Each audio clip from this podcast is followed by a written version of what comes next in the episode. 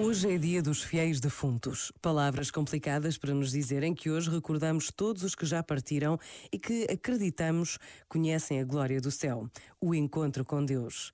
A tradição leva abraçadas de flores para os cemitérios em romagens de saudade e amor. Este ano tudo tem de ser diferente. Mas nada muda o que cada um sente e até uma flor à igreja pode ser sinal de encontro, de presença, de saudade. Por vezes, basta a pausa de um minuto para encontrarmos formas novas de dizer o que nos vai no coração.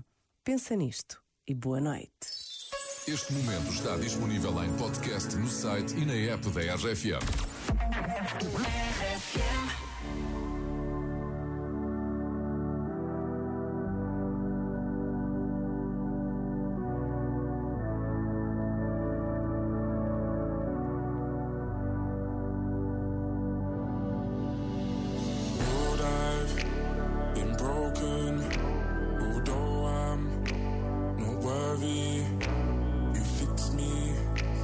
Blinded by your grace.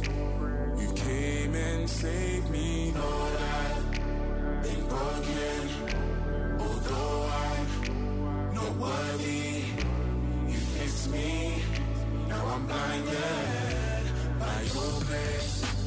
You came and saved me. One time for the Lord, and one time for the cause. And one round of applause, one time for Fraser T. Smith on the chords. I think we got one. I stay prayed up, then I get the job done. Yeah, I'm Abigail's youth, but I'm God's son. But I'm up now, look at what God's done. No, I'm real talk, look at what God did. On the main stage, running around topless. I phone flips, and I tell him that we got this. This is God's plan, they can never stop this. Like, wait right there, could you stop my verse? You saved this kid, and I'm not your first. It's not by blood, and it's not by birth. But oh my God, what a God I serve.